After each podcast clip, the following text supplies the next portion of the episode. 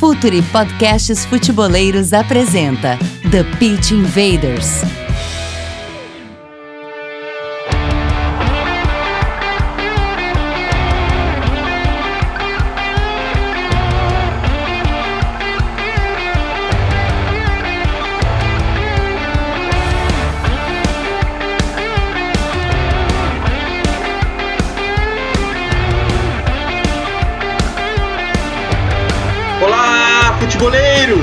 Olá, futeboleiras! Futuri Podcasts Futeboleiros apresenta The Pitch Invaders, episódio 84.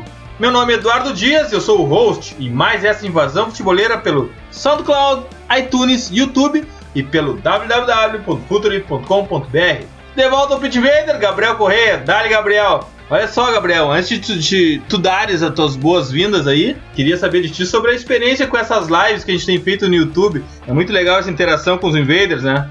Dalidinho, pessoal que tá acompanhando o Pit Invaders, cara, é demais, porque é, é, um meio rápido assim de se comunicar, né? Conversar com eles, aprender, na verdade, o que eu mais falo é que eu sempre vou aprender mais do que tentar dizer que sei alguma coisa, porque eu já, eu já repeti, eu repito isso sempre. Toda vez que eu aprendo alguma coisa, eu tenho certeza que eu sei muito pouco.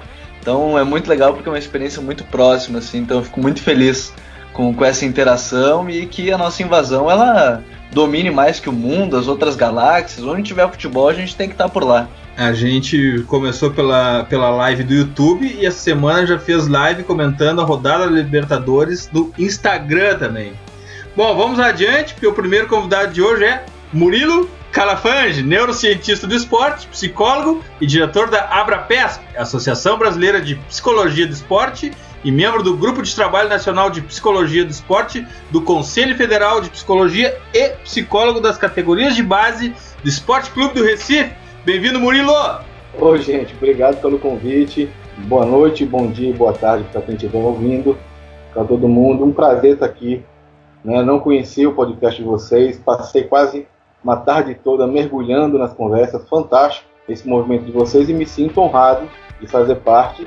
E estaremos aqui falando sobre uma coisa que a gente ama, né? Futebol e psicologia. Que legal! E outro invader convidado, Maurício Marques, mestre e doutor em psicologia do esporte pela Universidade Autônoma de Barcelona, especialista pelo Conselho Federal de Psicologia, pós-doutorado pela URGS, psicólogo de atletas e equipes de alto rendimento, já estagiou no Grêmio em 2006 2007, trabalhou na Fundación Marcet da Espanha, categorias de base do Aimoré e profissional do Curitiba em 2014, é professor do curso profissionalizante do Sindicato de Treinadores de Futebol do Rio Grande do Sul e já fez visitas às categorias de base e departamentos de psicologia de, do Espanhol e do Liverpool. Seja bem-vindo, Maurício! Obrigado, pessoal. Também é um privilégio estar aqui como invader. Como bem o Murilo falou, trazer um pouco do, da psicologia e do futebol, que são nossas paixões. Eu acho que todo mundo é apaixonado por questões psicológicas, mas às vezes nem sabe muito bem como lidar com isso dentro do, do futebol, né? Por aí que vai nosso bate-papo. Invaders, vamos invadir a mente dos jogadores.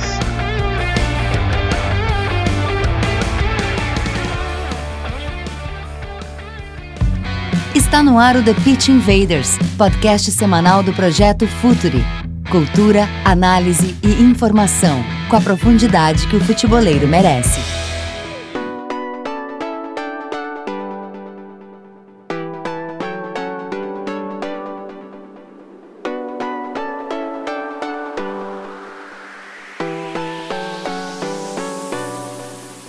Bem, nestes 84 episódios, nosso Invader já ouviram muito a expressão força mental por aqui. Sempre que a gente identifica algum jogador que tenha resiliência, inconformidade com a derrota, ou mesmo em times que sabem sofrer, quantas vezes a gente já se manifestou aqui no The Pitch Invader sobre o Atlético de Madrid, a sua força mental, a força mental de Simeone. Mas será que a gente está usando a expressão correta? Vamos começar do começo, então. Será que essa expressão está correta, Murilo? A gente, é, nós que trabalhamos na psicologia e também estamos é, inseridos dentro do futebol, de um tempo para cá, nós começamos a ter um, algumas reflexões sobre a questão do uso do termo força mental. Porque é, quando a gente fala de mental, automaticamente, para mim, é claro que me vem um profissional que tenha muito a ver com essa área, que seria um profissional de psicologia. Se a gente vai falar de alguma coisa a ver com transtornos mentais, a gente lembra logo de um médico psiquiatra. Só que o termo mental ele foi começando a ser utilizado por várias pessoas que não faziam parte da área esportiva, mas que utilizavam né, é, essa questão do trabalho mental. Isso aí a gente sabe que no futebol tem muitos os grandes motivadores, né, os mestres de PowerPoints, aqueles caras que têm o dom da oratória, e às vezes não entendem absolutamente nada de esporte, nunca estudaram nenhuma ciência do esporte, certo? E caem de paraquedas na área esportiva e utilizam muito é, o termo força mental ou capacidades mentais. E aí nós, da psicologia do esporte, começamos num movimento bastante reflexivo e de autoafirmação da nossa categoria, e seria interessante a gente utilizar termos psicológicos. Por quê? Porque quando eu falo psicológico, me remete à psicologia. E o cuidado que nós temos, porque a gente sabe que nós que somos da psicologia, estudamos pra caramba o ser humano, tentamos entender né, a, todas as demandas subjetivas do ser humano. Né, são cinco anos e meio em alguns cursos. Eu tive, meu curso de psicologia foi cinco anos e meio, fora as especializações, fora os, os outros cursos que a gente faz por fora. Então é um investimento muito grande para eu chegar e cair um um, um profissional, outro, sei lá, de qualquer área, um cara da administração, ou um cara que acha que é muito engraçado conta piada e vai motivar as pessoas, o cara chega, utiliza esse termo mental e vai fazer um trabalho que a gente, no nosso olhar profissional, é um trabalho bastante superficial. E que, na verdade, é um placebo, não vai ter uma questão bastante é, objetiva sobre uma efetividade dentro do trabalho. Quando eu digo para vocês que quando a gente trabalha com questões psicológicas, eu estou falando das capacidades, habilidades psicológicas que nós temos, habilidades essas que são, é, são treinadas, nós podemos é, fazer avaliações para saber os níveis cognitivos, né, os níveis atencionais do atleta, questões de tomada de decisão, raciocínio, tudo isso são habilidades psicológicas. E aí a gente por sermos psicólogos, né, e com essa especialização na área esportiva, nós temos todo um aparato, todo um arcabouço teórico de ferramentas metodológicas, ferramentas de avaliação, para a gente poder investigar a fundo e fazer aquilo que a gente tem que fazer, ajudar o nosso atleta a desenvolver o seu potencial, a ele se encontrar e conseguir se desenvolver. Porque a gente sabe que um atleta ele precisa é, não só estar bem fisicamente, tecnicamente, mas também tem que estar bem psicologicamente. Deu pra, mais ou menos para entender? Deu sim para entender, Murilo. E eu queria colocar, trazer o Maurício para a conversa, porque uh, mais do que a, a explicação clara sobre a expressão uh, utilizada de forma equivocada, muito por nós aqui no podcast também, eu queria saber do, do Maurício e queria que ele expressasse também a diferença entre o trabalho do psicólogo e uma diferença que eu gostaria que ficasse bem clara sobre aquela do motivador que faz a, o vídeo com os familiares antes dos jogos, com o jogador andar de pés descalços sobre a brasa no dia anterior ao jogo e, e cai tudo no balaio de força mental. Isso acaba distorcendo também o trabalho do psicólogo e, de alguma forma, trazendo um preconceito para tudo isso. É, é isso mesmo, Maurício?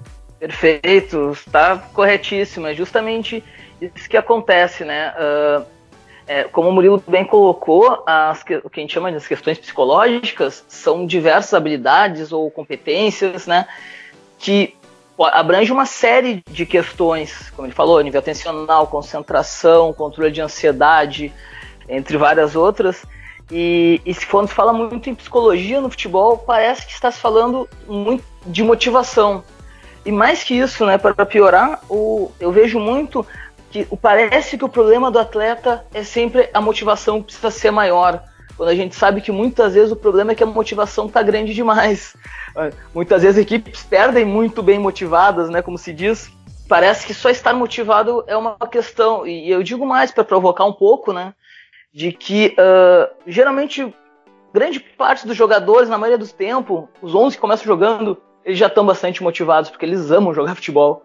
Talvez eles precisam estar motivados para treinar melhor, para outras questões, mas o dia do jogo é, é a sobremesa, né? Tudo que o atleta mais gosta. Indo também em direção à, à questão do, desse termo, né, da, forta, da força mental, ou da fortaleza mental, é importante ver que para mim, até onde eu vi, isso vem muito de uma tradução dos, do, dos Estados Unidos, né? Do mental toughness, que se utiliza muito, que é justamente força, fortaleza, dureza mental, né? Que remete também muito a um lado de uh, essa resistência, não se deixar abalar. E é um pouco o que aconteceu com o termo da resiliência, né? Que chegou um ponto que foi sendo uh, popularizado, que é bom, porém distorcido esse tema, que parece que uma pessoa resiliente é uma pessoa que não se afeta com nada, que não se abala, que não é super resistente, quando justamente o ser humano não é assim, né? A, a questão muitas vezes é, é o quanto tu consegue uh, ter problemas, ter uh, batidas, impactos mentais, no caso, problemas na vida, e tu conseguir voltar a, a um estado que tu estava anteriormente, ou mais que isso, né? conseguir se transformar numa coisa, digamos, melhor, evoluir a partir disso, né? Porque parece que a questão da o conceito físico da resiliência é o quanto um material aguenta sem se deformar de força ou pressão, se é exatamente. Então, na verdade, a, toda a experiência, e a gente sabe que derrotas, principalmente, de traumas, uh, vão afetar a pessoa. E a pessoa que seria forte mentalmente, entre aspas, né? É uma pessoa que, na verdade, consegue aprender disso e, e consegue evoluir com isso. Então a pessoa vai se afetar, vai ter essa dificuldade, isso vai acontecer. E, e ainda para finalizar um pouco a questão da motivação, né? Como se confunde muito a motivação com, com questões psicológicas, Uh, parece que o, o, todo mundo pode fazer, também se fala, né? Ah, o motivador sou eu, é o preparador físico, ou se contrata não sei quem lá, tem equipes que contratam comediantes. E, eu acho até que muitas vezes é, tá ok, porque como disse o Murilo, uh, esses têm o dom da oratória, e o psicólogo não necessariamente tem que ser motivador. Uh, eu brinco com meus alunos ou com meus atletas, não, quero fazer vocês, chorarem, isso não é tão difícil, é falar da família que está longe, da luta que cada um teve, mas será que isso vai melhorar o rendimento da equipe? É verdade. O Murilo, um aspecto dentro do futebol que fica muito claro é quando uh, eu, que eu consigo identificar se o meu jogador ele precisa de mais velocidade, eu consigo identificar se o meu jogador precisa de mais força, eu consigo identificar se ele precisa melhorar o cabeceio dele, o giro do corpo, o cruzamento de pé direito, o chute de pé esquerdo. Mas como que eu identifico o que ele precisa de uma ajuda psicológica para que isso se reflita, a, acaba tendo um, um reflexo dentro de campo, para que aumente a eficiência dele? Como é que se consegue identificar isso, Murilo? Eduardo, eu acho que assim, fundamental deixar bem claro que é importantíssima a presença do profissional de psicologia dentro das comissões e acompanhando o dia a dia do atleta.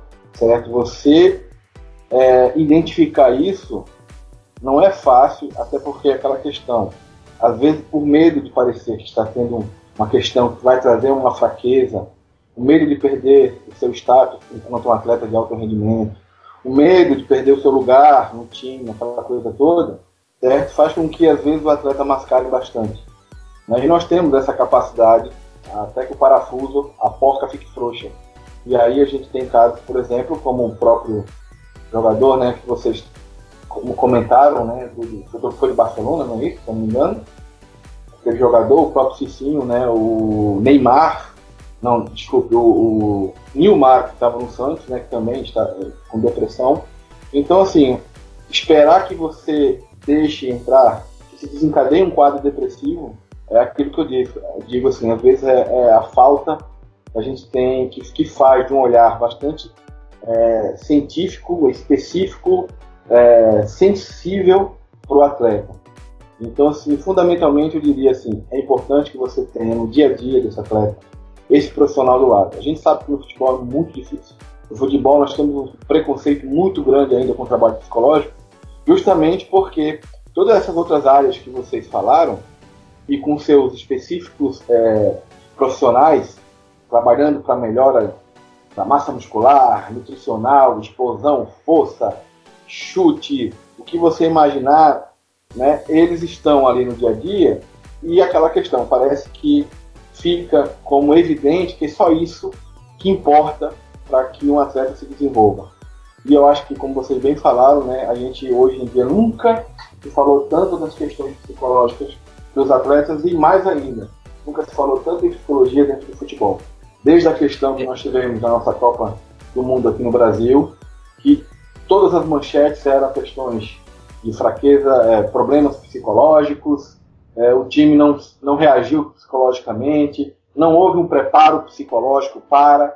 Então, desde o nosso fatídico 7 a 1 nunca se falou tanto de psicologia, mas ao mesmo tempo nunca se fez nada em relação a você ter presente esse profissional perto do clube. E claro, que não é só com essas questões de você estar próximo.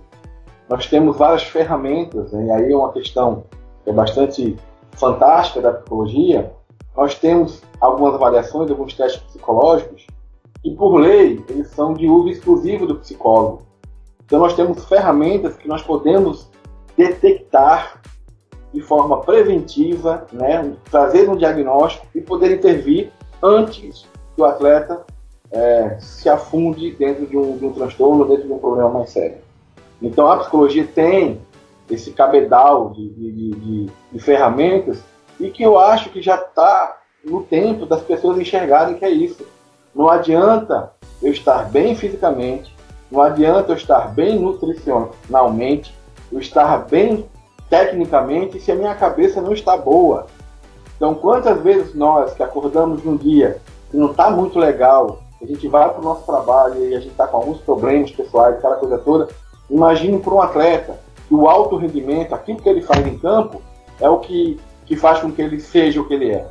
Então, assim, é fundamental que nós tenhamos esse profissional lá dentro.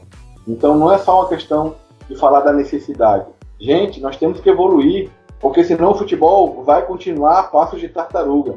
Nós, quando discutimos hoje sobre o futebol brasileiro, quando a gente faz uma comparação com o futebol europeu, meu Deus do céu, parece que nós estamos anos-luz. Que a única coisa que ainda nos alenta é que o talento individual brasileiro ainda continua sendo o modelo de exportação. Mas a gente perde tantos bons atletas nessas caminhadas. Eu estou há oito anos dentro de uma categoria de base. Nossa, quantos atletas a gente perde? Porque a gente não tem um trabalho mais aprofundado, a gente vê atletas passando pelas bases de todos os clubes aí, e às vezes você chega para nós um atleta, a gente vê esse atleta está com alguma dificuldade, caramba, ele está com algum problema, e a gente faz uma avaliação, identifica no começo de uma depressão, identifica algum tipo já de, de algum transtorno de ansiedade, e aí quando você já vai encaminhar, esse jogador já passou por diversos times e já se queimou por diversos times. Então isso é uma coisa muito séria. Então é isso que eu digo para vocês. A psicologia ela tem várias ferramentas que nos ajudam a ajudar esses atletas. É, é um ponto interessante porque o, o Murilo falou de, dessa situação do André Gomes e do Nilmar, que são talvez as mais recentes, mas eu lembro do William, o meia-direita do Chelsea, porque a mãe dele faleceu e veio é, na temporada passada, ela esteve no hospital durante todo o período, que foi um período que o William oscilou muito na, na temporada, e esse ano é, infelizmente depois da morte dela, mas ele voltou a jogar porque talvez seja um problema menos na cabeça dele. E, e eu pergunto, nesse sentido, é, quanto a entrar em campo com problemas, entrar com uma estrutura complicada, porque o Murilo falou das categorias de base e eu acho que isso é muito importante, porque a maioria dos nossos jogadores vem de situações de precariedade, seja é, de estudo, seja financeira, de, de, muitas situações precárias. E talvez a mental seja a, a maior, assim, a, que tenha menos foco. E aí eu pergunto, posso começar pelo, pelo Maurício, depois pelo Murilo, mas o quanto esse entorno de uma criança criança, porque depois ela vai crescer e talvez. É, aí me parece o quanto essa influência do entorno pode prejudicar num crescimento de um garoto é, psicologicamente, mentalmente e que atrapalha a carreira de toda essa garotada que surge, que pode vir a se tornar um problema para os jogadores no futuro. Enfim, o quanto esse entorno prejudica nesse sentido, se não bem cuidado. Certamente, o, o, entorno, né, toda a história pessoal, e aí por isso a importância de se ter um segmento desse atleta uh, de conhecer a sua história, de conhecer a, sua caminhada, se possível as influências familiares, o nível educacional, várias outras questões, vão auxiliar a gente poder realizar um, intervenções mais assertivas, né? Bem como auxiliar o treinador e os outros membros da comissão técnica a se comunicarem de forma mais efetiva com esse jogador.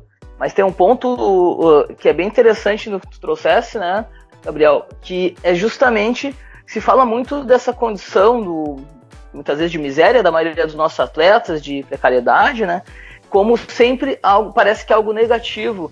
Um Não, termo, e, só para complementar, essa pergunta eu faço da precariedade porque na Argentina a gente vê muitos jogadores que vêm dessa mesma situação e me parece, não sei se o Eduardo concorda, enfim, se vocês concordam, a força mental e psicológica deles em campo a gente vê muito maior do que a dos brasileiros. Eu concordo em parte que, que seja maior, mas eu acho que, que as situações são muito parecidas no contexto argentino do, do brasileiro, né? Mas, mas justamente o que eu queria trazer desse termo de que a gente chama de fator de risco fator de proteção, que uma coisa por si só não é ruim, não prejudica por si só algo que a gente considera um, um fator de risco, como por exemplo vir da favela, pode servir ao mesmo tempo como fator de proteção, que é algo que faça aquela pessoa conseguir uh, suportar mais, por exemplo, uma vida num, num, alojamento de uma categoria de base, a competição ali dentro, a própria competição dentro do campo, né? Eu lembro da história do Tevez que, uh, que jogava com caras muito maiores que ele lá no Forte Apache. E ele, e ele aprendeu a driblar porque ele apanhava muito. Então ele aprendeu a, a driblar porque ele jogava com esses caras muito maiores que batiam muito nele. Talvez ele não tivesse sido o jogador que ele é se ele não tivesse passado por isso. Então, uh, o que eu vejo muitas vezes, inclusive, são jogadores com um nível técnico muito bom, mas que vêm de uma realidade um pouco menos sofrida, né, com níveis econômicos uh, mais elevados, alguns até bem abastados, e eles olham e, e, não conseguem ver que falta algo, né, que não conseguem ter a mesma força de vontade que o colega do lado. Já atendi atletas assim, já vi vários depoimentos, e justamente que a gente acaba vendo geralmente são exceções. O Kaká é uma exceção disso, por exemplo. O atleta conquistou tudo, né? Então é, é importante também a gente é, pensar esse outro lado de como o que a gente parece que é algo que prejudica o nosso jogador, talvez seja o que forme também o nosso jogador, como forma o jogador argentino, né? E complementando um pouco o que o, o que o Murilo tinha falado, eu, eu tô de acordo com a questão do 7 a 1, né? Que 7 a 1 fez a gente falar muito uh, de questão psicológica, porém a gente não teve o 7 a 1 da psicologia ainda, porque na, muito na mídia uh, esportiva se fala né, do 7 a 1 em relação à análise tática, análise de desempenho, ao uso disso como a Alemanha fazia isso e vemos, vimos empresas comprando o mesmo sistema, né, o, o SAP. Uh, só que pouco se falou de como também a Alemanha tem um psicólogo que na época já trabalhava há mais de 20 anos, que a, Federa que a Federação Alemã faz reunião com todos os psicólogos que trabalham nas categorias de base ou também dos profissionais do time para discutir, por exemplo, esses atletas que vão às seleções. Uh, e isso, isso, não aconteceu no Brasil, esse, esse, turning point ainda não aconteceu, né? A gente viu o, análise de desempenho ser muito mais valorizada a partir disso, mudar algum paradigma. E é engraçado porque psicologicamente a gente não chegou a esse ponto, sendo que uh, se contrata esses sistemas, uh, scouts uh, super elaborados e muito caros. E eu brinco, se tivesse um computador que fizesse 1% do que um psicólogo pode fazer para um clube, para um atleta, eu tenho certeza que todos os clubes teriam esse computador. Mas não se investe justamente na parte humana, né? E isso vem também de encontro com, com a pergunta que tu fez anteriormente, de que é muito difícil mais que nós temos ainda temos ferramentas e um treinamento para isso, nós não temos uma medição exata e precisa de questões psicológicas. É um ponto que a ciência vem evoluindo, mas tu não sabe dizer exatamente ah, a ansiedade desse atleta está em 7, e se for em 7, se ele joga melhor com ela em 7, se joga melhor com ela em 8 ou com 1 em 6. É, é, um, é uma questão ainda, ainda, de certa forma, temos uma, uma caixa preta na mente, né? De conseguimos aproximações e justamente o nosso treinamento dentro da faculdade de psicologia, nas especializações, é conseguir detectar isso a partir da escuta, a partir da observação. Então, muitas vezes a gente está no clube e parece que não está trabalhando, que o psicólogo está passeando. Na verdade, tu está observando o atleta dentro do seu habitat, né, na academia, às vezes, no, no campo de treinamento, no fisioterapeuta, eh, no médico, e tu começa a, a coletar informações para entender como esse atleta se formou como pessoa e como algumas questões podem ajudar ele no campo e outras prejudicar, né? Como a questão, por exemplo, que a gente colocou do, da origem, como pode ser algo que tá, esteja dificultando ele de avançar na sua carreira, como pode ser algo que esteja levando ele a suportar muito mais coisas que outros não suportam. Maurício, existe um, um, um padrão psicológico do atleta de elite, tu, tu, tu consegue identificar, uh, ou, ou melhor, tu consegue saber aonde tu pode levar aquele atleta com o teu tratamento, com o teu acompanhamento. Uh, o, o, atleta de elite ele tem um foco maior, ele tem uma ansiedade baixa. Quais são as características de um atleta de alto rendimento? Quais são as características psicológicas? Quais são os traços psicológicos desse atleta de alto rendimento? Isso é uma ótima pergunta que uh, talvez foi que começou a, a trazer a psicologia para o esporte, né? E tentar uh, se falava muito antigamente tentar saber qual era a personalidade do atleta campeão, né? E, e isso de certa forma já caiu no sentido de que cada ser humano é único e justamente uh, somos feitos de um conjunto tão grande de variáveis, de, de histórias, de questões físicas também, de, e de como uh, experiências que tivemos, de, tanto de derrota como de vitória, questões familiares, uh, formação infantil, que é impossível dizer o atleta tem que ser exatamente assim para ser campeão. um exemplo que eu sempre dou para meus atletas, né? E a gente tem que ir conhecendo ele para ver como ele reage melhor a cada situação, de que tem atletas que para jogar uma final da Copa do Mundo, é, como o Romário, ele tem que jogar como se estivesse jogando em qualquer lugar, né? Ele falava que entrou na final lá de 94 como se estivesse jogando no areião do acho que era Estrelinho, o time dele, não me lembro, do time lá que ele jogava na infância. Então tem jogadores que têm que estar, digamos, relaxados, encarando aquilo como se fosse algo não tão importante. Mas como tem outros atletas que para jogar até jogos que não são tão importantes, tem que fazer dele o que a gente chama de fazer uma final de Copa do Mundo, né? Tem que jogar focado, com sangue no olho, faca dos dentes, aí tu pode usar qualquer expressão que os motivadores gostam muito, né? De, de estar no nível máximo de tensão, de, uh, de pilha, né? Que a gente estar tá pilhado para poder ter o melhor do seu desempenho. E é justamente aí que, que é tão rico e mais complexa a psicologia que tem várias personalidades. A gente pode pegar dentro de uh, jogadores de elite, a gente pode pegar mesmo o Messi, o Cristiano Ronaldo, tem características muito diferentes, o Neymar tem outras diferentes, e os três são provavelmente os melhores três jogadores do mundo na atualidade, né? Como treinadores, tem vários perfis diferentes. Se a gente for para outros esportes, a gente pode pegar ali Nadal, Djokovic, Federer, também tem perfis diferentes, de acordo também com as suas questões. Então é um pouco, uh, ainda que a gente saiba que uh, atletas de alto rendimento conseguem suportar ou, ou, lidar de certa forma melhor com a pressão, né? Uh, costumam ter um pensamento mais otimista, uh, tem controle então, também da ansiedade.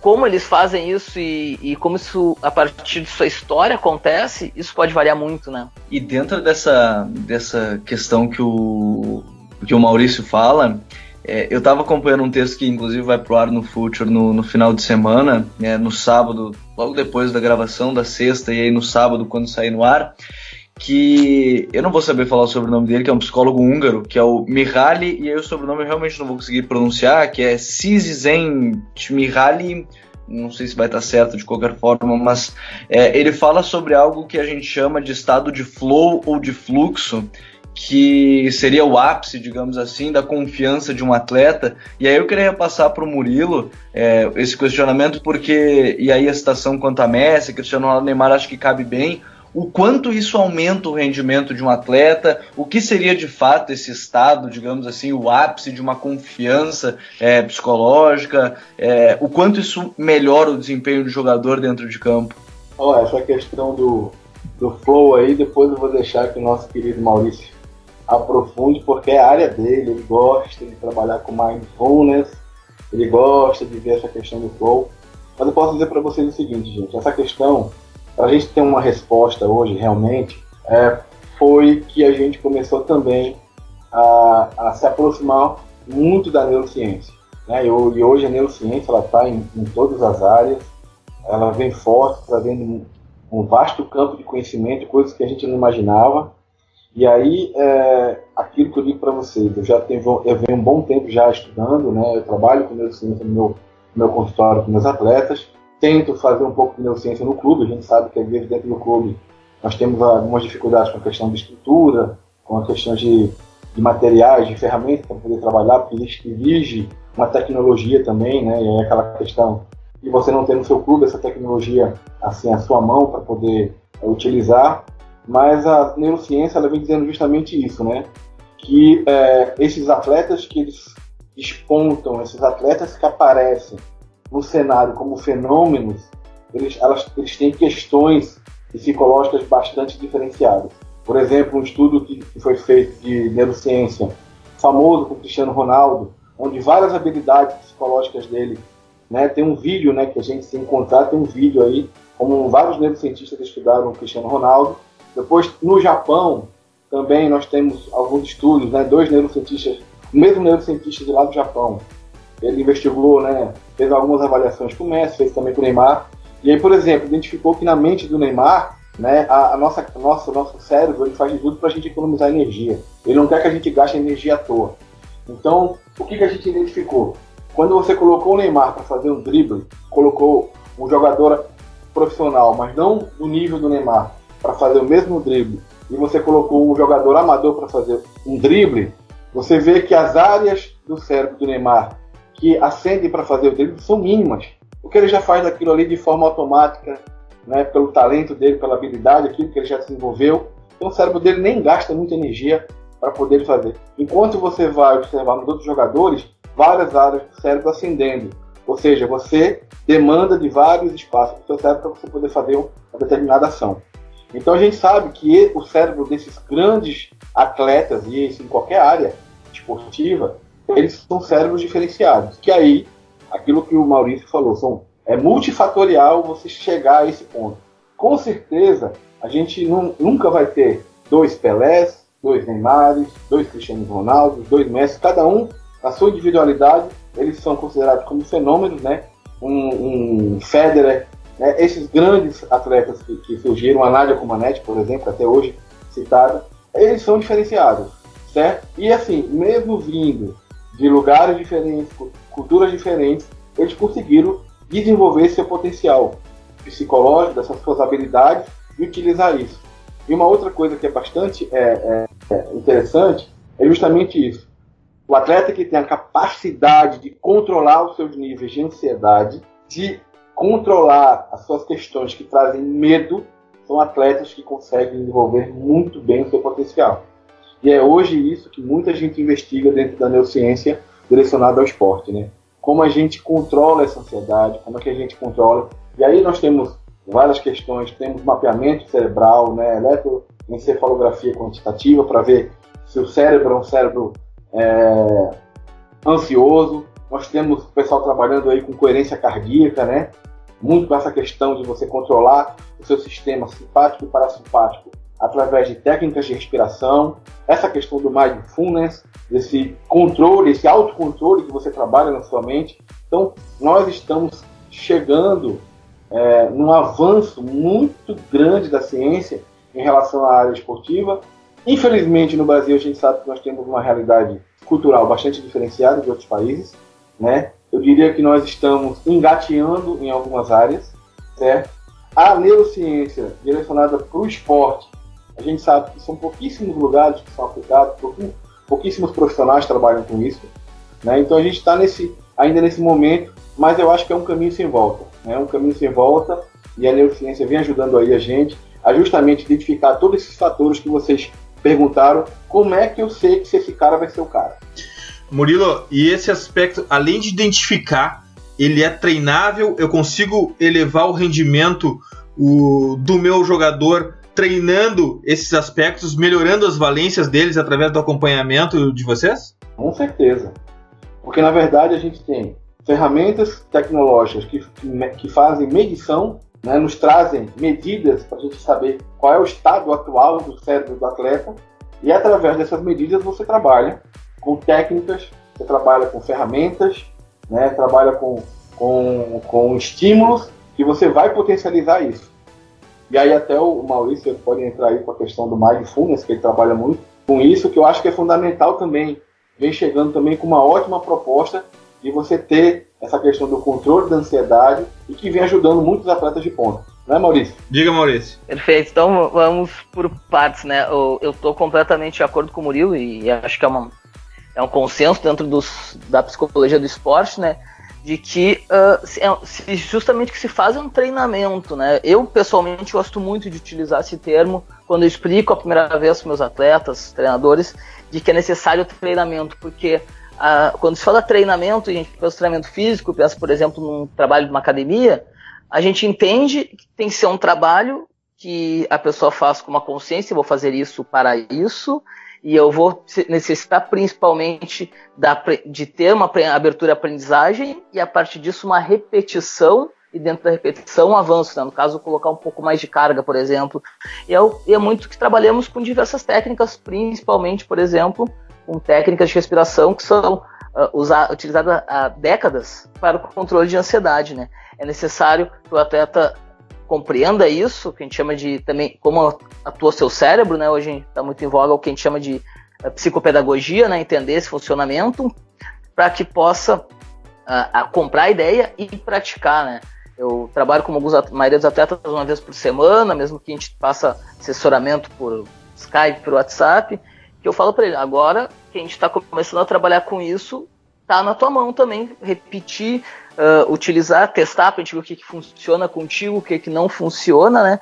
Porque é muito engraçado, né? O que a gente estava falando do, da questão. A gente fala dos outros pilares do, do futebol, né? A questão técnica, a questão uh, tática, a questão física. E o que, que acontece? Os atletas teriam todo dia essas, esses pilares, né? Todo dia tem algum tipo de treinamento físico, nem né? que seja aquela rodagem pós-partida, né? O treino mais light, recuperação no outro dia. Uh, uh, tem as questões técnicas, estão sempre com, com jogos que, uh, que estimulam essa questão técnica, né? estudando o adversário, estudando a própria equipe com as questões táticas, mas a gente não tem no organograma da grande maioria de equipes esportivas a, o treino psicológico. Então, como a gente quer que depois de seis meses de trabalho aí chega a final num, numa situação adversa, num estádio do adversário, por exemplo, ou tentando reverter um placar, aí vai aparecer um psicólogo que vai falar cinco palavras mágicas e, e vai recuperar um trabalho que poderia ter sido feito e não foi feito, né? E essa, que para mim é a grande crítica, por exemplo, do, do 7 a 1 né? O Brasil tinha a mesma seleção formada desde as Copas das Confederações, podia fazer um acompanhamento uh, a longo prazo, inclusive com os atletas, porque se sabe que o Thiago Silva, depois daquela vez que ele chorou, que não queria, bater, né, queria bater o pênalti, ele admitiu que não dormia direito desde março. E o que foi feito para isso? Não foi feito nada. E ele admitiu depois do jogo, né? Então é muito importante nós nos darmos conta de que esse trabalho sim não necessita de repetição, de reprodução, de testar o que funciona para um, às vezes o que funciona para um não funciona para outro. Eu trabalho com uma equipe de golfe, por exemplo, temos cinco atletas, eles são completamente diferentes, utilizando às vezes as mesmas técnicas, né? Isso com equipe de futebol, às vezes é um problema, né? A gente tem 30, 35 jogadores no plantel. Mas para complementar a questão do flow, né? É um pouco perguntado, uh, o, o, flow, então, que é esse termo cunhado pelo Csikszentmihalyi, é o nome do pesquisador, ele ah, se obrigado. trata. Uh, como sabia? ah, eu, eu, de tanto ler ele, eu, eu, achei um artigo que ensinava a falar o nome dele, pra, de tão famoso que ele é.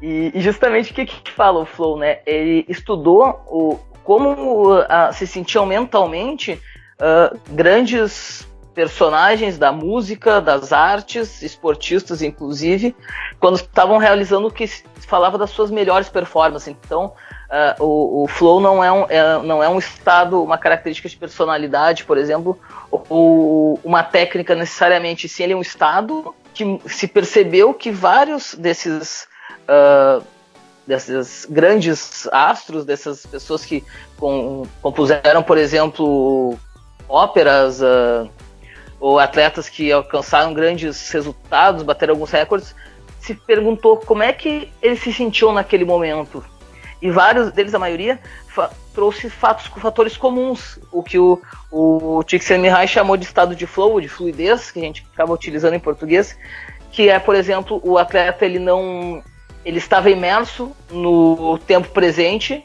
ele não estava pensando sobre o passado nem sobre o futuro. Isso tem tudo a ver com, com o estado de, com a questão de mindfulness, né, que é meditação científica. Esse atleta ele sentia que estava tendo controle das suas habilidades, porém sem fazer isso de uma forma forçada. Por isso a questão que, de flow, né? Porque estava fluindo. ele não percebia a passagem do tempo, então ele justamente estava completamente imerso nesse momento presente. Uh, ele estava uh, otimista no sentido de que uh, aquilo estava dando certo e o que ele estava fazendo ia dar certo não estava preocupado sobre isso. E várias outras questões que são, foram comuns nesses grandes atores do, de, das suas áreas, né? Então é um estado que a gente pode favorecer ele a partir de um trabalho de médio e longo prazo, de, do atleta se autoconhecer e justamente saber que técnicas pode auxiliar ele a se aproximar desse estado, mas a gente pode justamente a, a tentar facilitar. Mas isso acontece com muito autoconhecimento e com trabalho de médio e longo prazo. Uh, não vai ser como nos filmes da Disney que vai chegar alguém e vai dar uma uh, falar uma palestra mágica no vestiário e os, o equipe vai lá vai virar o jogo no segundo tempo. Então é importante fazer essa diferenciação, né? Maurício e Murilo, uh, a gente se orgulha muito de tratar futebol no, na, nas nossas plataformas, no YouTube, no blog e no podcast, aqui no The Pitch Videos e no Entre Linhas também, de forma muito profunda, reflexiva. A gente sempre procura fugir do óbvio e entender o jogo e pensar o jogo naquele lado que é pouco conhecido. E eu fico e eu estou encantado com o que eu estou ouvindo de vocês, porque não se ouve esse tipo de, de explicação e de, e de transmissão de conhecimento uh, normalmente em qualquer canal. Tudo que vocês estão falando soa para mim com muito frescor, tudo é muito novo e, e, e se isso não é explorado hoje em dia, me parece que também há muito o que fazer e o futebol brasileiro pode avançar muito nesse aspecto. Murilo, uma questão, uma grande dúvida que eu tenho, ou um desconhecimento mesmo da minha parte, é a seguinte: o Maurício falou que, que trabalha uma equipe de golfe.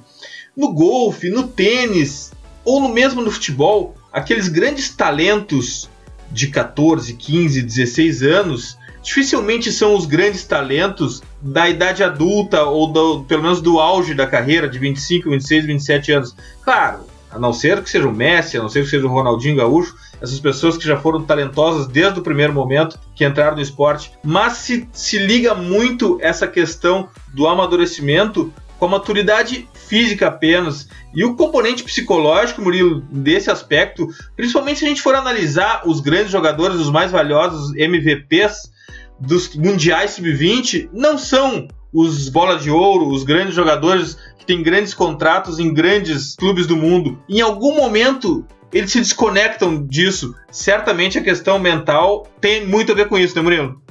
Olha, tanto o Eduardo como, como o Gabriel. Eu não sei se nesses 84 podcasts chegou alguém para dizer para vocês o que eu vou dizer. Mas se alguém já disse, eu só estou aqui então reiterando é, essa fala.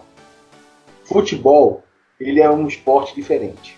Futebol tem que ser olhado de forma diferente, principalmente no nosso país. Existem vários conectivos a essa prática esportiva do futebol, como questões sociais, questões culturais, questões financeiras, é, questões de relações interpessoais, que com certeza a gente não vai encontrar com tanta influência para o desenvolvimento de um atleta em outros esportes. Então o futebol ele é diferente. Então a gente tem, tem que partir desse olhar de que nós estamos falando de uma prática esportiva dentro do nosso país que ele é diferente. Às vezes, aquilo que a gente aplica, um olhar que a gente tem para os outros é, esportes, como mesmo o próprio Maurício falou, da questão do golfe, com certeza não vai ser aplicado no futebol. Porque o futebol é diferente e o futebol praticado no nosso país, e tem muito a ver com a nossa identidade enquanto um país. Nós somos o país do futebol, nós somos a pátria de chuteiras. Então veja que ainda tem uma questão social, histórica, muito forte envolvida com a prática do futebol. Que até para quem não gosta de futebol, quem diz que não tem time, diz que assiste pelo menos a Copa do Mundo para torcer pela seleção brasileira. Então assim, então partimos desse princípio, tá? Para deixar bem claro para vocês, nós estamos falando de um esporte diferente. Depois, uma outra questão. Nós que estamos dentro do futebol, e é uma coisa que é discutida diariamente, por que, que nós perdemos tantos talentos?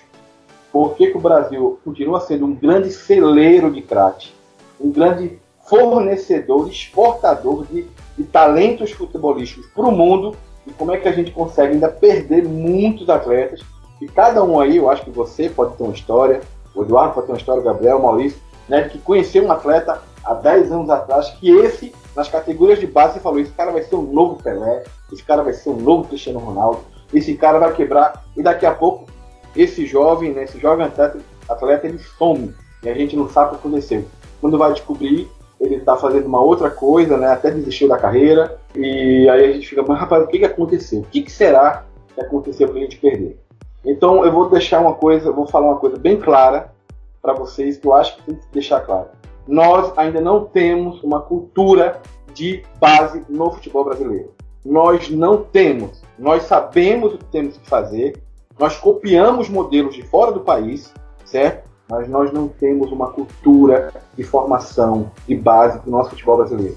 Infelizmente, nós temos que fazer o quê? Perder jovens talentos que saem do nosso país com 15, com 16, com 17 anos de idade, certo? para despontar lá fora, porque nós aqui não temos condição. E não digo que é condição, é, é um clube que não tem dinheiro, não, não é isso não, gente. Quando eu falo de cultura de formação, são vários aspectos aí envolvidos, vários. A falar até da questão da psicologia. Se eu estou falando de um jovem que entra com 11, 12 anos, 13 anos, muito saindo da sua própria casa para morar dentro de um clube, com o sonho, seja da família, mas seja do próprio atleta, de vingar, se tornar um grande profissional de futebol, certo? Um jovem que sai, que já passa por várias situações bastante é, complicadas na sua vida, que passa por dezenas de clubes atrás desse sonho. Como é, como é que nós avaliamos essa nossa formação? E aí eu pergunto para vocês, já que vocês estão com tantos podcasts aí, Feio, o que, que caracteriza, como é que a gente avalia a nossa formação de base do futebol brasileiro? Vocês têm alguma ideia? Murilo, eu vou te dizer. Não, na verdade, assim, ó, eu vou te falar uma coisa que eu tenho uma ideia bastante formada sobre a categoria de base. É que se fala muito a cada geração de novos talentos, se fala muito em safra no Brasil. Uh, mas eu discordo muito dessa expressão da safra, porque a safra se presume que teve uma terra arada, teve um preparo, teve semente, teve irrigação, teve colheita quando na verdade o que a gente tem na categoria de base é extrativismo. Se joga o jogador num, num canto e o que sair do outro lado é o que vai ser levado profissional. Sem nenhum preparo. Eu concordo muito contigo nesse aspecto. Então eu digo mais.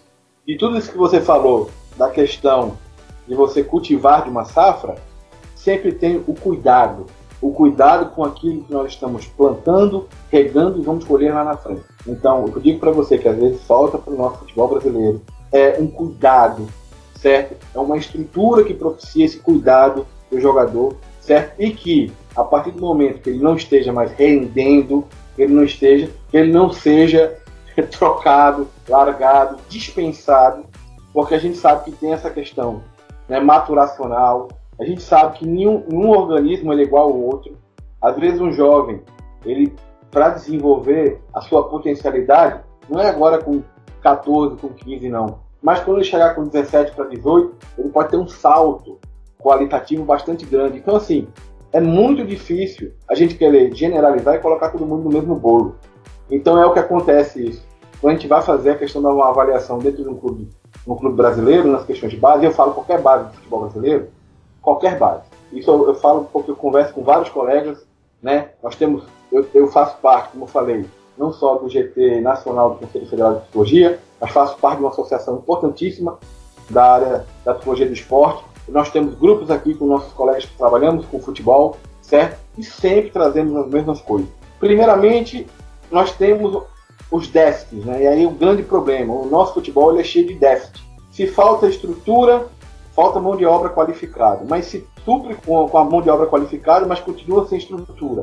Aí você mete uma estrutura, mas aí você não tem um trabalho de base, um trabalho lá atrás de, sei lá, de desenvolvimento e aquela questão que você fala assim, não só a questão do desenvolvimento físico atlético desse atleta, certo? Mas também da questão cognitiva, do apoio aos estudos, do desenvolvimento intelectual desse, desse atleta, que ele vai utilizar isso no futebol dele. Eu falo, um jogador de futebol, ele tem que ser muito inteligente para fazer aquilo que ele faz. Dentro de campo, as variáveis habilidades que ele utiliza para chutar uma bola, meu amigo, não é qualquer um que faz, não. Então, assim, são pessoas que se a gente tivesse toda uma cultura de desenvolvimento, como a gente Por exemplo, a gente vê em alguns países, eu digo que não são todos, e também não quero ficar sempre fazendo essa questão do, dessa comparação lá e cá.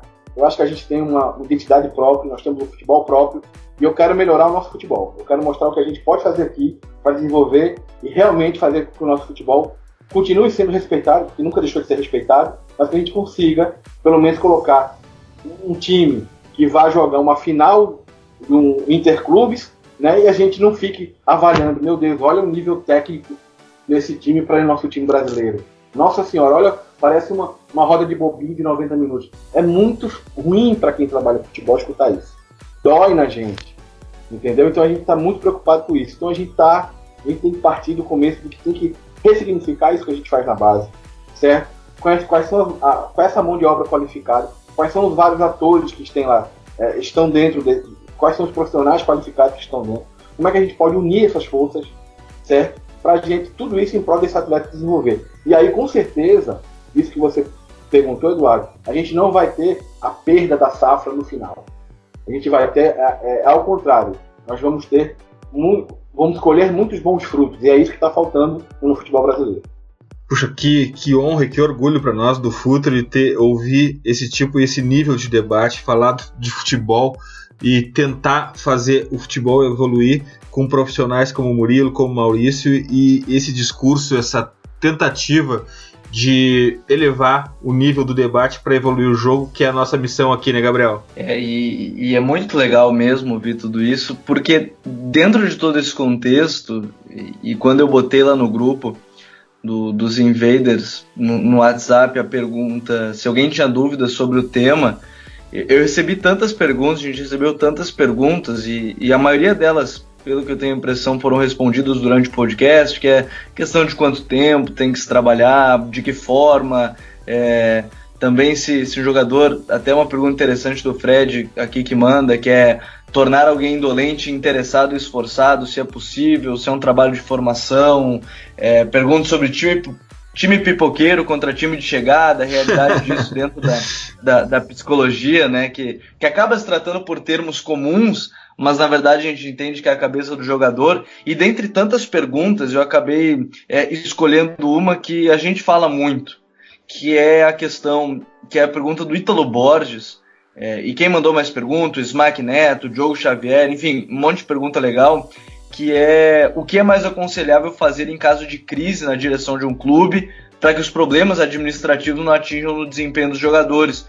E, e, eu acredito que a pergunta do Ítalo entra naquele sentido de clube com salário atrasado. É, já ouvi relatos do Grêmio em 2008, né, se falar que a briga política, porque as eleições foram em setembro, prejudicaram na, na disputa do título brasileiro. É, de maneira geral, todos esses problemas eu acredito que seja a pergunta do Ítalo. Então, como fazer para blindar, digamos assim, o vestiário, para esses problemas não chegarem até ali nesse certo momento. E salário atrasado talvez seja o pior, né? Porque a família chega, o jogador pensa na família depois, mas como fazer para isso não atrapalhar o rendimento dentro de campo, pessoal? Tem como diminuir esse impacto, Maurício? De certa forma, assim, é claro que a gente está falando de, de, equipes grandes. A, questão é do, é do tentando ser o marco fair play financeiro é que não deveria dever mais de três meses porque a gente sabe, inclusive, se chega a níveis de. Uh, que ficam devendo, que já não é mais nem um jogador, começa a dever para outros funcionários que ganham muito menos, e aquilo não tem como não ser uh, absorvido no ambiente, né? Porque em volta de jogadores há dezenas, que há centenas de profissionais que são afetados também por questões políticas e de clube. Mas justamente, né, a gente, uh, por causa da precariedade do futebol brasileiro, a gente tem também diversos uh, exemplos de como essa questão às vezes não afetou alguns clubes e dá pra, a gente pode citar, por exemplo, o, o Cruzeiro campeão da Copa do Brasil, né, que terminou o ano com vários meses de salário atrasado, segundo o próprio presidente que assumiu, e a equipe conseguiu vencer mesmo assim, né? Uh, é, é, eu acho que a questão vai muito de como está sendo tratado isso com os jogadores. O caso clássico do Caxias do Tite, né, Maurício? Que também tinha vários meses de salário atrasado e conseguiu ser campeão gaúcho em cima do Grêmio. E aquilo foi também épico e também ilustra bem esse caso. Também, com certeza, né? Uh, depende de muito como está uh, coeso já esse, essa equipe. A gente chama coeso, a gente pode chamar do futebol realmente fechado, né? com, com um objetivo, ou às vezes com o treinador. Eu já vi treinadores justamente para conseguir uh, sacar esse rendimento apesar de, de atrasos salariais, de crises políticas, ele justamente blindar o time e fazer um pouco uh, o, transformar os diretores quase inimigos.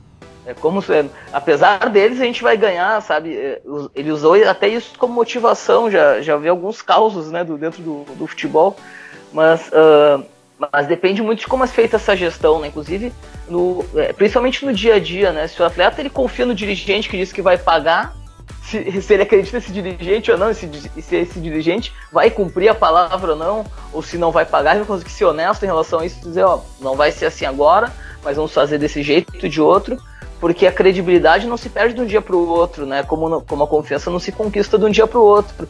É, mas isso tudo uh, faz parte do que o Murilo já trouxe também, né? De que o futebol é muito, muito complexo. Eu trago até um, sempre um estudo quando eu, quando eu dou minhas palestras, minhas aulas, né? De que eu, eu não me lembro a fonte exatamente agora, mas fizeram um estudo numa das grandes casas de aposta de Londres, entre todos os esportes, para saber qual era o mais difícil de prever o resultado de uma partida. E o futebol, de, dentro de todos os esportes, a gente sabe que eles lá eles apostam até pedrinha no lago, né? Quem atira mais longe, uh, porque por duas questões. Uma que é simples, que o futebol tem um empate, a gente sabe que tem muitos esportes que não tem um empate, mas que acontece em mais ou menos 50% das vezes o time favorito não vence a partida, né? Então ele perde ou empata. Então isso torna o futebol o esporte mais difícil de prever o resultado. E por que isso? Porque o esporte é composto de muitas, mas muitíssimas variáveis que a gente pode pensar desde o tamanho da grama, do tamanho do campo, do vento, do peso da bola, a questões de como se juntam os jogadores, né? Que daquele conjunto contra um outro conjunto de 11. E, na verdade, a gente está falando de profissional, a gente está falando de 14 jogadores, que são 14 que vão jogar cada partida. Mas com o treinador é, é um esporte completamente caótico e, e complexo, né? Por isso que a, a, gente tenta, dentro da nossa humanidade, simplificar, ah, faltou motivação, é isso, o time perdeu por causa da crise financeira, mas a verdade é que mesmo nós que trabalhamos com psicologia, somos especialistas, eu brinco que a gente é, consegue tentar identificar e ajustar algumas das milhares de variáveis que são, por exemplo, psicológicas, mas é um trabalho muito complexo e eu acho até um pouco feio quando às vezes se, a, a imprensa tem mania de fazer isso para criar heróis e vilões, né? Como se coloca num ponto específico o, o motivo da derrota ou da vitória, né? pelo esporte ser assim como ele é. E como é bom ouvir isso, Maurício, e como é bom ter o conhecimento de vocês aqui no The Pit Invaders, Maurício, Murilo. A gente aprende muito e a gente consegue transmitir e aos poucos disseminar esse conteúdo para os fãs de futebol, porque toda essa complexidade ela não pode ser resumida nos debates midiáticos de rádio como se vende futebol. Tudo é mais complexo e aqui a gente não tem a pretensão alguma de encerrar o debate, muito pelo contrário, a gente está aqui para iniciar o debate e a gente podia falar horas e horas sobre esse tema bastante sedutor, mas agora é hora das dicas futeboleiras. The Pitch Invaders apresenta Dicas Futeboleiras.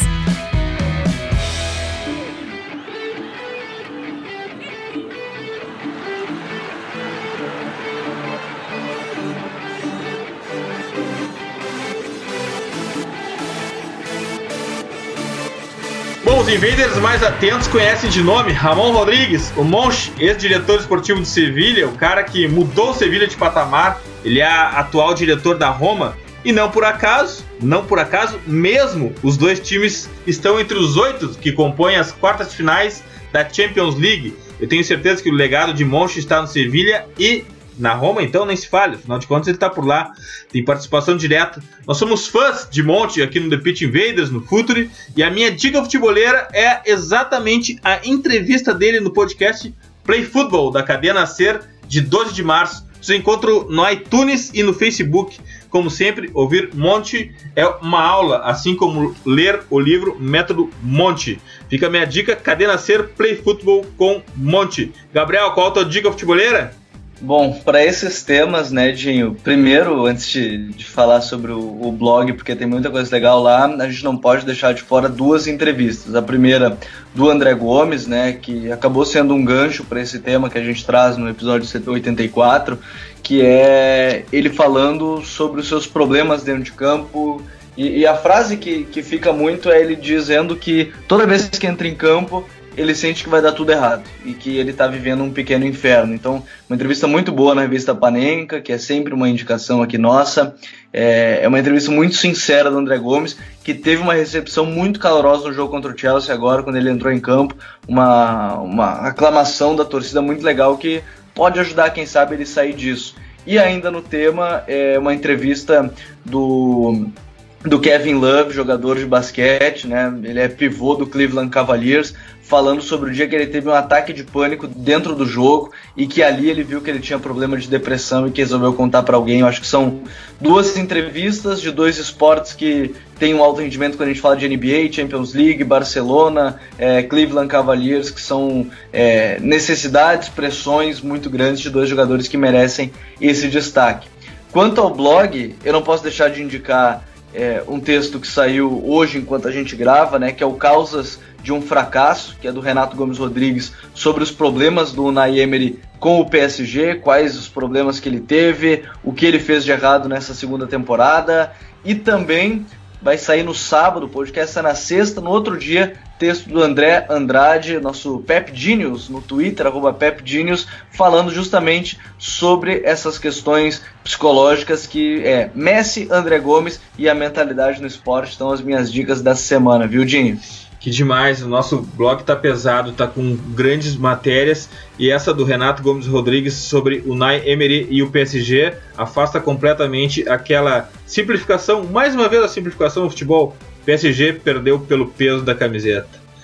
Graças, Gabriel! Valeu, valeu Dinho, valeu Maurício, Murilo, um tema sensacional. E sobre o André Gomes, ainda bem que ele tem o God Save the King, como foi lá no Camp Nou pro Messi, viu?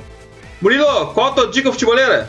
Olha, muito em cima daquilo que a gente discutiu, eu acho que vai ser uma leitura fantástica para quem é, estiver interessado. Na verdade, você não precisa ser um psicólogo para ler esse livro, mas é um livro que é novo, né? acho que ele foi lançado em 2000, se não me engano, 2016 ou 2015, né? não estou lembrado, que é de uma grande é, é, professora doutora da PUC lá de Goiás, amiga nossa, amiga minha e, e do Maurício, grande parceira da ABRAPESP, né, a professora a doutora Adriana Bernardes Pereira, que ela fez uma tese, a tese, a tese de doutorado dela se transformou num livro, num livro que depois que vocês lerem esse livro, vocês vão modificar também um pouquinho essa visão do que é o futebol como é que a gente faz esse futebol aqui no Brasil.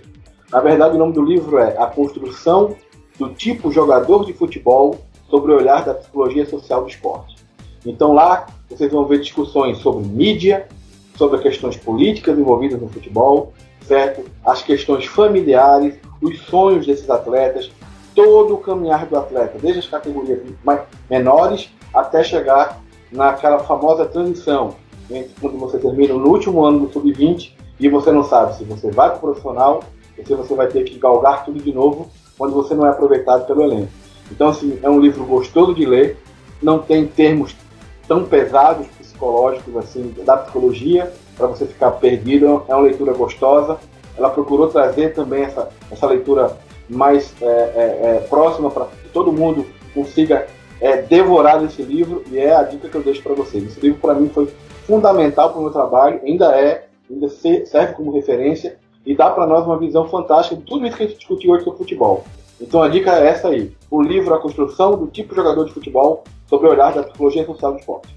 Graças, Murilo, teu Invader agora, portas sempre abertas para ti no projeto Futuri. Adoramos compartilhar o teu conhecimento, o teu tempo e aprendemos muito. Ah, eu, eu que agradeço né, o convite. Eu acho que a gente discutiu muito pouco. muito, eu acho que o tempo é muito pouco, acho que tem que ser umas três horas. Horas. Eu acho que a gente tem muitas coisas para discutir. Né? Fica aí a dica, né? É, a gente falar sobre a realidade da, do futebol brasileiro no viés de quem trabalha na base. Porque todo mundo, só, o que aparece na mídia, o que aparece na televisão, são os jogadores profissionais. E a gente só lembra que tem jogadores em formação quando tem a copinha no começo do ano. Então, assim, existe muita água passando por debaixo dessa ponte. Tem muitos atores aí, muitos profissionais de psicologia trabalhando com afinco nos seus clubes, né? É, pessoas que estão tentando colocar o seu trabalho de forma séria, tentando modificar a mentalidade das pessoas que lá estão. Então, nós temos muito assunto ainda para discutir sobre a questão da nossa formação de atletas de futebol no nosso país, tá bom? Gente, muito obrigado pelo convite. Um abraço para o Eduardo, para o Gabriel, para o pessoal que está nos ouvindo. Um abraço para o Mito, meu querido Maurício. Maurício, qual a tua dica futeboleira? É, eu pensei bastante porque vários dos livros que eu, que eu leio eu, eu já vi aí no, em outras edições pessoal comentando. Então eu vou dar duas dicas. Uh, uma delas é um livro bem simples e, e, curto que foi lançado há alguns anos na Argentina. Se chama El Efecto Simeone, o efeito Simeone, né? É um, um livro que narra basicamente a carreira de treinador do, do Diego Simeone, né? A, até os primeiros anos dele no, no Atlético de Madrid. E é um livro bem simples, leitura leve mesmo em espanhol, onde a gente acaba eh, vendo, né, e, compreendendo alguns dos pilares do seu pensamento e aí levar um outro lado. A gente falou tanto da complexidade do futebol. Eu gosto muito de ler treinadores e atletas que às vezes eles simplificam algumas coisas e a gente consegue pegar mais essência de algumas questões, né? E, e o Simeone já tem uma trajetória incrível no futebol e certamente ainda vai galgar outras coisas, né? Vai, vai conquistar mais títulos do que ele já consegue. E, e é interessante que vocês falaram do, do Sevilha, e eu tenho muito como base de trabalho o Sevilha e o Atlético de Madrid, que tem psicólogos, mais de um em cada categoria de base deles, em cada uh, equipe de categoria de base, inclusive no profissional. Mas isso vai ficar para outro, outro podcast. É. E, uh, mas a minha grande dica para leitura, para provocar mesmo, ele é um livro que não é de futebol, é, é de basquete, que é o livro chamado Onze Anéis, do Phil Jackson, que foi basicamente o treinador que, ganha, que ganhou seis títulos da NBA com o Bulls do Michael Jordan e depois mais cinco com Los Angeles Lakers do Kobe Bryant e do Shaquille O'Neal. E ele traz uma visão muito diferente que a gente está acostumado a ver no futebol, né? De, de como gestionar, por exemplo, equipes com craques, né? Com Jordan Pippen, entre outros, Shaquille O'Neal e, e Kobe Bryant por parte do Lakers. E, e, é um livro muito interessante. Ele traz questões, por exemplo, da meditação, de toda uma caminhada pessoal dele, que no, no caso é budista, mas de uma forma ele nos dá um choque no cérebro de como pensar outros modos. E estamos falando do, do treinador mais vencedor da história do basquete, né? É, eu nunca eu nunca entendi tanto num livro sobre futebol quanto lendo o Onze Anéis. De fato, essa dica é fantástica e vale muito a pena para os nossos invaders. Maurício, muitíssimo obrigado. Esse podcast foi fantástico. O tema, o conhecimento de vocês, tudo que a gente abordou, uh, a provocação e a reflexão que parte daqui é tudo que a gente quer. A gente quer evoluir o debate para evoluir o jogo e a gente sai desse podcast hoje com a sensação de que sim, a gente conseguiu isso no EP 84. Muito obrigado, Maurício. Eu tenho só agradecer a vocês a essa oportunidade Uh, primeiro eu vou agradecer por ter conhecido desde ontem o, o podcast, já também comecei a escutar e já fiquei enlouquecido pensando em várias questões, né? É, é um privilégio, é um prazer poder falar, como falamos na entrada, né, Murilo, do que a gente mais gosta, do esporte, do futebol dentro da psicologia e como membros da, da diretoria da Abrapesp. Uh, um, é interessante até a questão do, do Onze Anéis que colocar, acho que bem quando eu estava lendo foi quando eu estava trabalhando com Curitiba. E um dia eu tô com um livro ali e me passam dois atletas e falam que estavam lendo o mesmo livro. Dessa mania que parece que atleta não lê, brasileiro. Eu lembro que pelo menos o Alex e o Rosinei estavam lendo esse livro na mesma época, ou já tinham acabado de ler. Então é um mito um pouco que cai os atletas se interessam também por esse tipo de leitura, né? Mas finalizando, eu quero agradecer muitíssimo a toda a audiência. Espero que o pessoal possa nos procurar, trocar ideia nas redes sociais. Podem me encontrar no Instagram, no Facebook com o arroba Marques Psi, de psicólogo. Marques é meu sobrenome, né? E, e agradecer principalmente a vocês dois, né? Eduardo e Gabriel, pelo convite. Espero que possamos ter outras oportunidades. E ao meu grande amigo e profissional que eu admiro tanto, o Murilão, o Murilo da Abrapesp. Teremos certamente outras oportunidades. E nunca esqueçam, os podcasts futeboleiros do Futre, o The Pitch Invaders e o Entre Linhas, estão no iTunes, na SoundCloud e também no YouTube. Assine nosso canal, assine nosso feed e receba todo o conteúdo futeboleiro on demand. Aos invaders que nos ouvem pelo iTunes, deixem algumas estrelas no review. Isso é muito importante para nos posicionarmos melhor nas buscas e aumentarmos o alcance da nossa invasão. Sigam também a nossa playlist futeboleira, hashtag WeLoveFootball do Futuro FC no Spotify. E curtam a melhor galeria de futebol cultura do Instagram, no perfil Futuro FC. E atentem para o nosso stories e lives pós-rodadas no Instagram. Invadam também o nosso blog futeboleiro, www.futre.com.br. Certamente blog com conteúdo mais profundo sobre futebol no Brasil, eu tenho certeza absoluta disto. Vamos invadir o YouTube? Acessem o YouTube agora, Futuro FC. Inscrevam-se no canal, curtam nossos vídeos, ativem o alarme para notificações sobre novidades e nos encontramos por lá toda segunda-feira à noite às 21h30 para trocarmos uma ideia. Falar nisso, assista a última sobre o ensaio de Tite. Descubram por que Talisca, Tyson William José foram muito bem convocados. Canal do Futuri no YouTube. Futeboleiras e futeboleiros, nós somos o Projeto Futuri e temos um convite para vocês. Pense o jogo. Abraço e até a próxima invasão, The Pit Invaders.